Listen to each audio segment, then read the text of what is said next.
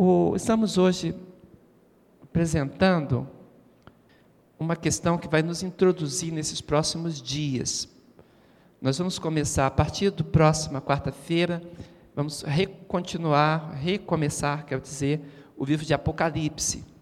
Nós falamos da visão do trono de Deus, Apocalipse 4, e na próxima quarta vamos entrar em Apocalipse 5, 6, 7, 8, e vamos nessa sequência para algumas coisas que Deus quer nos mostrar no livro de Apocalipse. E hoje estamos é, é, fazendo uma introdução desse tempo que estamos vivendo e de que a verdade do Senhor, ela é que nos faz permanecer firmes. Amém? Terceira igreja, esfriamento. Mateus 24, 12, 13, muito conhecido de todos nós. E por se multiplicar a iniquidade, o amor de muitos se esfriará, mas aquele que perseverar até o fim será salvo. Existe um tempo de esfriamento. Esse tempo de esfriamento é um tempo escatológico. Ele tem a ver justamente com a iniquidade é exatamente por causa da multiplicação da iniquidade é que o amor se esfria. Às vezes nós não entendemos o que acontece, vemos pessoas que estavam tão firmes e tudo, e de repente nós começamos a ver aquele gelo espiritual. E nós ficamos muito preocupados porque a frieza total para com a obra de Deus, ela é fruto, ela, ela é causada pela iniquidade. E essa iniquidade, às vezes, vai estar ao nosso redor, não propriamente nossa vida, mas ao nosso redor, e ela vai nos envolvendo e vai exercendo é, a sua dinâmica e minando a fé. É disso que queremos falar hoje, introduzindo o nosso tema, por favor. Observa. É, esse esfriamento que eu estou chamando de a era do gelo, é assim que eu costumo chamar, esse gelo é espiritual. Ele é dito em Mateus que é multiplicação da iniquidade. Timóteo, 1 Timóteo 4, 1 e 2, diz que o Espírito expressamente diz que nos últimos tempos alguns apostatarão da fé. Então nós estamos falando do mesmo tempo, que nesse tempo do fim haveria apostasia. O que, que é apostasia? É o, o abandono da fé. Apostasia, ela não acontece de uma vez, ela é algo que vai minando as energias da pessoa. A apostasia tem a ver com é, afastar-se grad, gradualmente da graça de Deus. Eu peço que você abra, por favor, Hebreus capítulo 12. Hebreus 12. Olha como a Bíblia fala sobre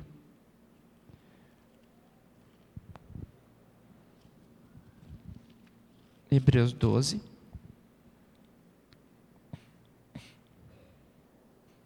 O verso 14 e o verso 15.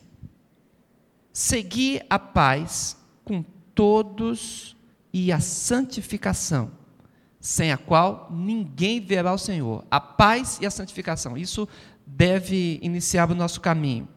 Sem isso, não nosso coração não está em sintonia com Deus, então não estamos perto dele. Tendo cuidado de que ninguém se prive da graça de Deus. Entende, irmãos?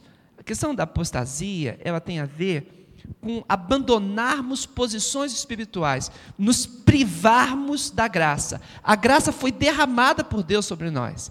A graça está ao nosso alcance. Deus já manifestou em Cristo Jesus a sua graça. O que devemos fazer? Buscar essa graça, nos submetermos a essa graça, estarmos diante do Senhor, deixando que o poder e o cuidado dele nos envolva. Mas a Bíblia diz que se a pessoa se privar da graça de Deus, olha só, raiz de amargura brotando vos perturbe, e por ela muitos se contaminam. A questão é que quando a gente vai se afastando da graça de Deus, deixando o cuidado do Senhor, a convivência com o Senhor, então essa contaminação do coração é como se tivesse uma raiz amarga. E essa raiz, você pode arrancar por cima, mas ela fica lá por baixo. Você arranca só o caule e embaixo ela fica lá, aguardando aguardando o momento de brotar. Quando nós não perdoamos alguém e passamos por cima, superficial, apenas não conversamos mais sobre o assunto, mas não perdoamos de verdade, é como se a gente arrancasse o matinho e deixasse a raiz. Mas tem um momento certo em que bate a chuva, vem o sol, e quando a gente vê a raiz amarga, faz o quê? Ela brota. E com o seu brotar vem a contaminação. É disso que estamos falando. 2 Timóteo 4, 3 é um dos textos talvez mais fortes a respeito desse tempo atual. Por favor, 2 Timóteo 4, 3. Vamos ver o 3 e o 4. Porque virá tempo em que não sofrerão a sã doutrina, mas tendo comichão nos ouvidos, amontoarão para si doutores conforme as suas próprias concupiscências e desviarão os ouvidos da verdade, voltando às fábulas. É como se é, as pessoas não querem ouvir a verdade. É, o ouvido delas quer ouvir outra coisa. Eu lembro de uma criança, eu ainda era muito pequeno, e Sabe aquela criança que fica fazendo bagunça e os pais olhando para ela e elas continuam fazendo bagunça? Eu sei que talvez você não conheça nenhuma criança assim, entendeu? Vamos hipoteticamente pensarmos né, nessa figura. Ah, era uma mesa de, de almoço, a mesa estava forrada, tudo direitinho, os pais recebendo visitas. E as visitas estavam ali para almoçar. De repente, o menininho fica em pé na cadeira e começa a bater na mesa, e socar a mesa. Só que ele batia e tremia e fazia as coisas mexerem, e o, o líquido do copo derramando. E eu lembro da mãe com a sua voz doce e meiga: Filhinho meu, meu queridinho, não faça isso, não, amor. E o menininho olhou para ela, continuou continuou batendo na mesa, né? Aí todo mundo assim meio sem graça e tudo, e ele já estava já empurrando os pratos, e as coisas não estavam bonitas na mesa não. E a mãe, é, amorzinho, olha as visitas, querido, e nada. Daqui a pouco a mãe chegou assim, pegou, sabe aquele beliscão de mãe? Entendeu? Nem os pais não conseguem fazer isso pega de um jeito diferente, entendeu? E aplica aquele sargento, né? E foi assim que aconteceu, né? E foi assim, amor! e ele sentou. Só que era obstinado o menino. Ele sentou e ele olhou assim e foi assim: Eu estou sentado, mas por dentro eu estou em pé coisa. Eu lembro que todo mundo se olhou assim, e quando foi no, no, no, no nosso culto, a gente tinha um, um era, chamava antigamente na terceira igreja, era culto de, de, grupo de base, entendeu? Não era em casa, era grupo de base. Nós tínhamos um na nossa casa. E eu lembro que o meu pai, explanando a palavra, ele pegou no, no, no grupo de base e falou sobre isso, né? Que nós não precisamos, não temos que fazer isso só por fora, né, e por dentro estarmos em pé. A gente não precisa ser obstinado para com Deus, temos nos aquietar perante o Senhor. Essas pessoas que procuram ouvir o que querem, elas vão se afastando da graça de Deus, vão tomando posições a ponto de que o seu caminho seja o caminho da sua vontade e não da soberana vontade de Deus por dentro estão obstinadas. E aquilo fica ali como um peso de iniquidade. E havendo iniquidade, haverá esfriamento. E nós estamos numa época em que tem sido muitíssimo valorizado essa personalidade forte. As pessoas dizem: olha, como tem uma personalidade forte. E às vezes não é personalidade forte, não. É falta daquele apertinho da mãe, né? Às vezes é um, falta de outras coisas. Mas esses valores têm sido mantidos em nossa sociedade. E por causa disso, irmãos, tem havido um peso de iniquidade. E essa iniquidade tem trazido esta era espiritual do gelo até nós. Então o texto fala: é, não se importarão mais com a sã doutrina, mas ficarão afastados da verdade, buscando coisas agradáveis para ouvir. É triste, mas é uma realidade do nosso tempo. Por favor. Mas a Bíblia diz assim com muito carinho para nós, Provérbios 4, 23. Sobre tudo o que se deve guardar, guarda o teu coração, porque dele é que procedem as fontes da vida. O nosso coração precisa estar guardado da forma mais, mais tranquila e, e, e mais sensata em Deus. O coração precisa ser guardado. Abre, por favor, Filipenses, capítulo 4. Filipenses 4 fala dessa, dessa guarda do pensamento, da mente. Aqui o texto é bem amplo no original, quando ele fala de guardar o pensamento, é, é, é todas as faculdades mentais, é bem amplo o texto. Olha só, versos 7 e 8. Filipenses 4, 7 e 8. E a paz de Deus, que excede todo entendimento, guardará os vossos corações e os vossos sentimentos em Cristo Jesus. E quanto ao mais, irmãos, tudo que é verdadeiro, que é honesto, que é justo, tudo que é puro, tudo que é amável, tudo que é de boa fama, se há alguma virtude, se há algum louvor, nisso pensai. Então, o nosso pensamento precisa estar guardado em Deus, a mente. Essas palavras são intercambiáveis na Bíblia. Mente e coração são palavras quase que sinônimas na Bíblia. Elas estão falando justamente do, do, daquilo que é íntimo nosso, das nossas escolhas, do que é caro, do que nós guardamos. Então, sobre todas as coisas, a nossa mente, esta alma que se manifesta com as nossas escolhas, devem ser guardadas em Deus, porque se nós não guardarmos isso, o, o texto diz: as fontes da vida brotam daí. Então, o que estava brotando desse coração com raiz de amargura? Esconde a tua face dos meus pecados, apaga todas as minhas iniquidades e cria em mim, ó Deus, um coração puro, renova em mim um espírito reto. Essa oração é uma oração que eu faço de vez em quando, no meu momento com o Senhor. Eu falo, Senhor, guarda em mim um espírito reto. Irmãos, é tão, tão fácil você desviar. É tão fácil você passar é, é, dando atenção somente para as coisas dessa vida, para a matéria, para os sentimentos que surgem de repente.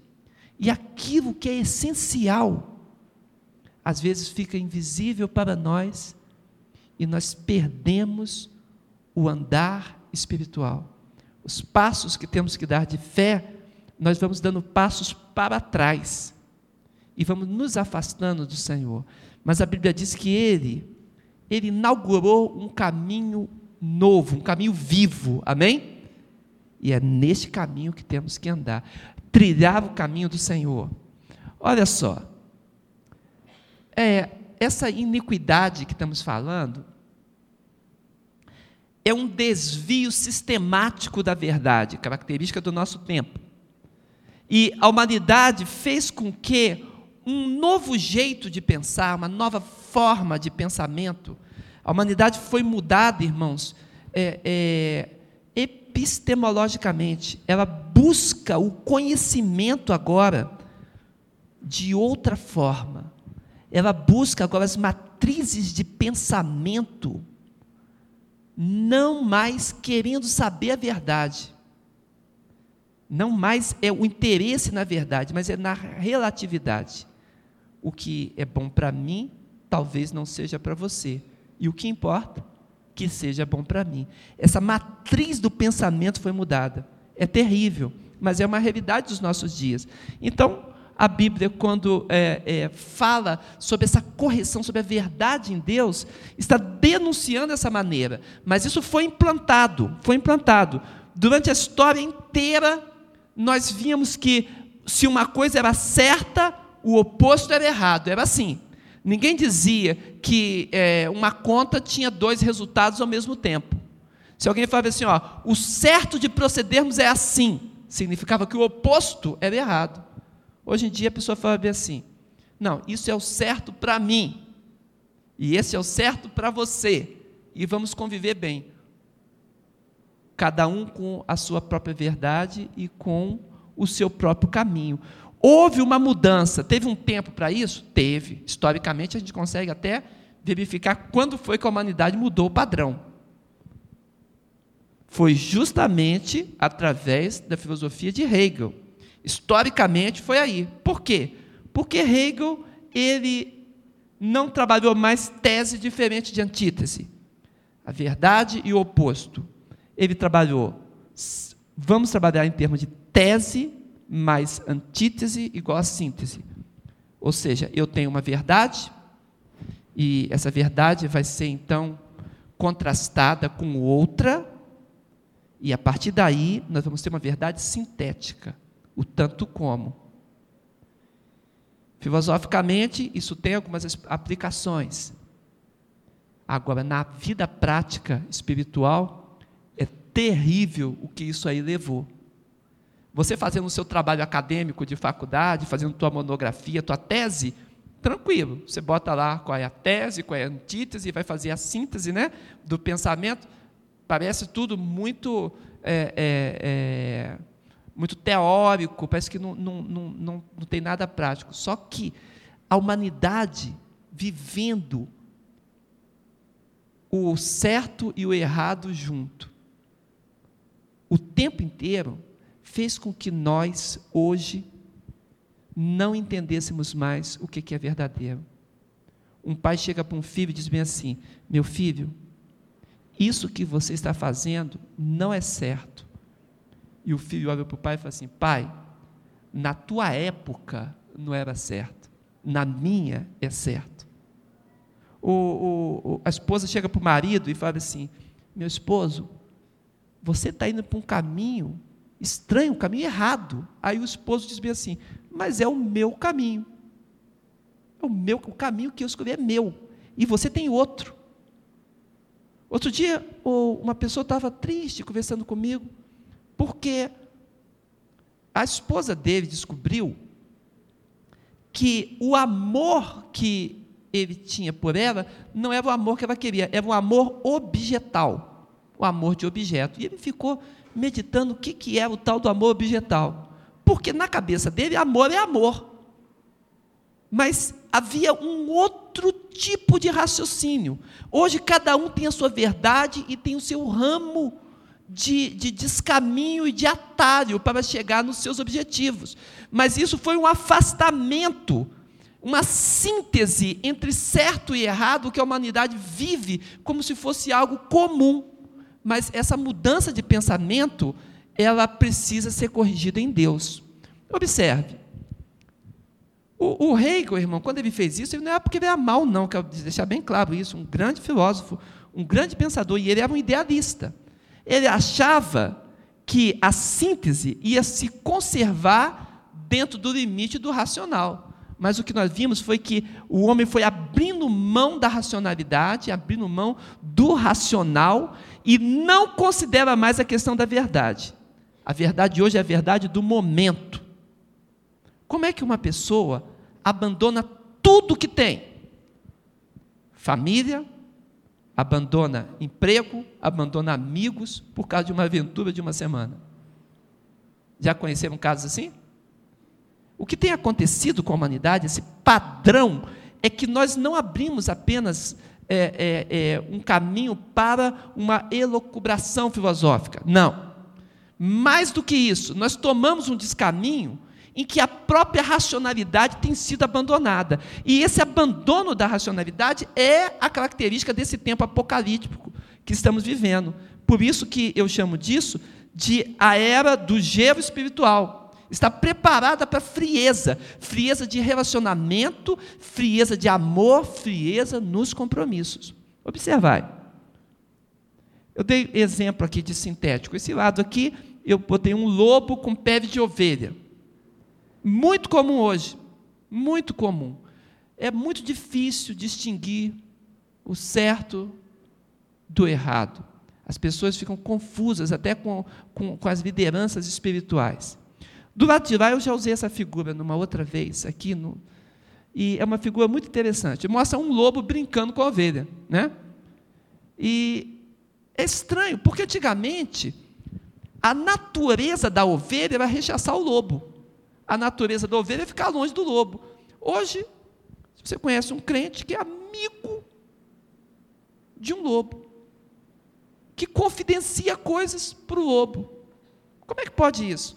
Tem gente dentro do trabalho que sabe, por exemplo, ah, fulano é falso. É para ele que vai contar os segredos. Tem gente assim, olha, aquele ali subiu na empresa pisando em cima dos outros. E é justamente para ele que a pessoa abre a guarda. É uma característica desse tempo nosso. Brincar com as coisas sérias e se colocar nessa posição de mais ou menos, irmãos. Verdade mentira, certo e errado, homem e mulher, a questão do indefinido. Deus e diabo, as pessoas tendem para um lado, para o outro, não sabem direito o que estão buscando, e amor e ódio. Tem gente que diz que é tão próximo amor do ódio. Eu falei, meu Deus da glória, o amor do ódio é próximo. É porque falam-se da, da, da, da, paixão e da fixação, mas se você analisar bem, tem uma distânciazinha um pouquinho grande entre amor e ódio. Mas hoje em dia, isso é considerado algo normal característica desse tempo de esfriamento do amor. Por favor. E aí, é uma esquizofrenia social, né? O equilibrado e o louco. Todos nós acabamos recebendo um pouco disso. A gente tem o equilibrado e o louco dentro da gente. Só que o pior é que as pessoas escolhem o louco. Escolhem ter momentos de loucura momentos de abandono da racionalidade, momentos de abandono do caminho correto, e dão um tempo, um tempo para a verdade, um tempo para Deus. Como é que está a sua vida espiritual? Estou dando um tempo. Um tempo para Deus? Observe, irmãos, que quando nós estamos instados num culto como esse, a darmos passos de fé, nós não podemos deixar que essa, essa esfera espiritual negativa desse tempo presente nos coloque passivos dos resultados de quem não conhece Deus. Se estamos buscando Deus, demos passos seguros para Deus. Amém? Se queremos a mão do Senhor, por favor, segura nela forte. Caminha com o Senhor Deus e Ele te conduzirá. Não abra mão da verdade que Deus colocou no teu coração. Nós estávamos esses dias na Bahia, lá em Jaguaquara. Eu fui preletor na quarta passada, vocês sabem que eu não vim por causa disso, né? Fui preletor do, do acampamento Batista Baiano, Jaguaquara. E vocês, olha que coisa interessante. Saí, saí com a Morgana pela praça de Jaguaquara, perto do Banco do Brasil, andando assim entrei numa loja de comprar biscoito. Cheguei na loja de comprar biscoito, eu gosto de conversar com todo mundo e perguntar e tal, e comprar o biscoitinho que eles fabricam lá. Acredita que a senhora que eu estava lá é parente do Linaldo? Eu falei, até aqui o Linaldo está enfiado. E foi muito interessante, irmãos, como conversando, o nome chama Tina. Ela falou: Ah, eu tenho gente em Brasília, tal, tal. E uma sobrinha minha ficou noiva esses dias. E eu vou saber que era a Débora. E fui eu que fiz o noivado da Débora. Eu falei que eu fiquei tão feliz de encontrar, porque como o mundo é pequeno, né? E que benção. Mas nós encontramos lá em Jaguaquara uma senhora que o esposo daquela senhora seguiu um caminho estranho, irmãos. De repente ele começou a gostar de coisas místicas e parapsicológicas, e foi se afastando da verdade de Deus. E o coração dele ficou tenebroso, se tornou uma pessoa tenebrosa. E ele chegou a, a dizer para a esposa dele que ele abandonava todas as realidades dele da vida e ele incluiu ali esposa, filhos, tios, igreja, tudo, porque ele estava buscando um poder pessoal. Ele queria se tornar agora uma pessoa que fazia mágica. E ele foi atrás desse caminho, e agora é uma pessoa tenebrosa, aconteceu tantas doenças com ele, está serissimamente acamado, e pior que isso, porque a gente pode estar acamado, eu já tive também, mas acamado e sem Deus. E aí? Sem paz. Não consegue mais paz.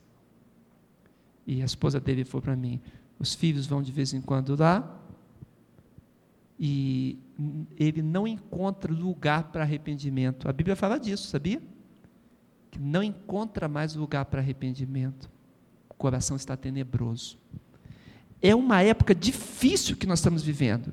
E quando a pessoa escolhe, valoriza o louco, na realidade é uma tentativa desesperada de buscar a sua individualidade perdida. Mas é um caminho pecaminoso.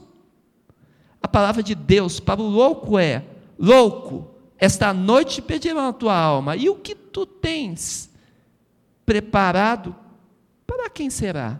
É a palavra de Lucas. Por favor. Então, essa nova mentalidade, alguns chamam de pós-modernismo. Dr. Schaeffer, é, que grande teólogo, a quem nós temos muito carinho, chamava de moderna mentalidade moderna. E eu chamo de a era do gelo espiritual, fica mais prático para mim lidar com isso. Né? Nesse momento, irmãos, todo mundo ocidental está perdendo o seu referencial. A verdade como tal já não existe. Então, o mover do pêndulo da história está indo para o misticismo oriental. E agora não é mais a razão, mas é a intuição valorizada. Não mais o intelecto, mas a mera emoção. Não o mundo objetivo, mas o mundo paralelo mágico. E não a matéria, mas uma espiritualidade estranha, etérea. E não o cientista, mas o xamã. As pessoas estão buscando um caminho completamente diferente. E isto é característica apocalíptica. É por isso que temos que estudar a escatologia. E vamos entrar do capítulo 5 diante para vermos os selos. E vamos ver o que, que esses selos têm a ver com tudo isso. Né? Os selos do livro e os cálices da ira de Deus. Então, essa expressão que as pessoas buscam fala de uma mudança, mudança filosófica na humanidade. Mas, irmãos, o que, que diz a Bíblia? E aqui eu termino. Vamos ver o que, que a Bíblia diz, por favor. Não retires de mim, Senhor, as tuas misericórdias. Guarde-me continuamente a tua benignidade e a tua verdade, palavra de Deus. Se eu não for guardado na benignidade, na verdade do Senhor, irmãos, eu não terei alegria. Muita gente não encontra mais alegria no viver. Por quê? Porque a benignidade foi retirada. Estou vendo a Sandrinha ali, estava lembrando de você hoje, Sandrinha. Entrar sorrindo e sair sorrindo, amém? E eu estava lembrando, pensando, entrar sorrindo e sair sorrindo. É de Deus. Foi Deus que colocou isso no seu coração. Ensina-me, Senhor, o teu caminho e andarei na tua verdade. Une o meu coração ao temor do teu nome. Irmãos, está unido com Deus. O passo de fé é exatamente isso. É a minha unidade com o Senhor. Eu levanto o pendão real, eu levanto a bandeira do Senhor e sob a égide do nome dele é que eu vou caminhar. Eu faço parte do exército do Deus vivo. Amém? E vão, eu preciso estar unido com o temor do nome do Senhor. Pela misericórdia e verdade, a iniquidade é perdoada. E pelo temor do Senhor, os homens se desviam do pecado. Eu preciso buscar então o temor do Senhor. O que é o temor do Senhor? É saber quem é Deus, que Ele é o Senhor que vê o meu coração. Que não adianta eu inventar desculpa, ah, Senhor, agi assim por causa disso, daquilo outro. Irmãos, o temor do Senhor é o princípio da sabedoria. Eu preciso saber que tem um Deus que me vê por dentro e sabe dos meus passos. Eu quero a ajuda dele. Vamos estar em sintonia com ele, amém? Sintonia com Deus do céu. Compra a verdade, não há vendas, para ninguém por circunstância alguma. E também a sabedoria, a instrução e o entendimento. Segue, por favor. Porque em verdade vos digo que até que o céu e a terra passe, nem um jota ou tio se, omitir, se omitirá da lei, sem que tudo seja cumprido. A palavra de Deus, a Bíblia, Jesus Cristo que fala, cumprirá até a diferença de um tio e um iota dentro da, da, da, da Bíblia Sagrada. Irmãos, isso é muito, muito sério. Porque por causa de um pontinho, poderia se mudar uma palavra naquela língua antiga. Por causa de um pontinho, mudava o sentido. E a Bíblia fala: Deus preservará todos os pontinhos da lei. Olha só. Porque a lei foi dada por Moisés, mas a graça e a verdade veio por quem? Jesus Cristo. Mas quem pratica a verdade vem para a luz. Como é que podemos entender uma pessoa que diz que pratica a verdade e vivendo em penumbra, buscando ocultismo, buscando superstição? Como é que pode um negócio desse, irmãos? Busca o Senhor, busca paz com o Senhor, coloca o teu coração diante dele e fala: Senhor, eu não quero nenhuma entidade do mal, eu não quero nenhuma espiritualidade longe de ti, eu não quero nenhuma energia avessa a vontade estabelecida do céu. Você pode dizer amém? É de Deus isso, irmãos, é de Deus. Nós devemos buscar exclusivamente a luz do Senhor. Tudo iluminado. E quando você vê alguma coisa errada, coloca o teu coração perante o Senhor, porque as suas obras serão feitas em Deus. E a hora vem, e agora é, em que os verdadeiros adoradores adorarão o Pai como? Em espírito e em verdade. Aí a Bíblia fala assim: porque Deus procura. Que coisa bonita, Deus procurando. Você sabe que Deus conhece tudo ao mesmo tempo, toda a realidade para Ele é como um único ponto: passado, presente e futuro. Nós já demos estudo disso aqui nas quartas-feiras, sobre o tempo de Deus. Ele vê tudo, passado, presente e futuro, como uma coisa só. Ele é como aquele que está no alto do palanque e vê todo o desfile passando diante dele. Quem está se preparando lá no início para desfilar, quem já está aqui na frente e quem está cansado da caminhada lá e deixando o, o, o bumbo e o tarol. Ele conhece tudo, vê tudo, tudo, tudo, tudo. E vê ao mesmo tempo. Agora, a Bíblia, quando diz que Deus tem prazer em alguma coisa, diz que Deus começa a procurar ele tem prazer em investigar a vida daquele que o busca em verdade. Foi assim que ele disse para Satanás: Vistes o meu servo Jó, homem bom, homem justo e temente, e que se desvia do quê? Do mal. E que se desvia do mal. Esse é o, a nossa palavra de hoje. Por favor, se prepare Apocalipse 5, 6, 7, 8. Vamos começar a lidar com Apocalipse a partir da quarta-feira. E deixa Deus falar contigo. Amém? Feche os olhos, por favor.